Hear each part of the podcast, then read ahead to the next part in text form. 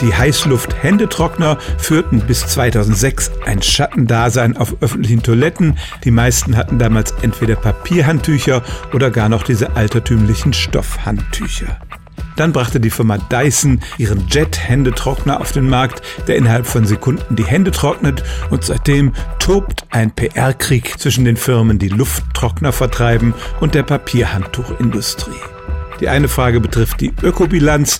Da haben die Lufttrockner ganz klar die Nase vorn. Das Papier ist nicht nur aufwendig zu produzieren und zu transportieren, es sorgt auch für Müll, zunächst mal in den Toiletten selber und dann müssen diese Berge von nassem Papier ja auch noch entsorgt werden. Deshalb hat sich die Papierindustrie schon sehr früh auf den Hygieneaspekt konzentriert. Sie hat viele Studien finanziert, in denen angeblich oder tatsächlich nachgewiesen wurde, dass diese Lufttrockner Bakterienschleudern sind. Ich möchte wetten, Sie haben auch schon so eine Pressemeldung gelesen.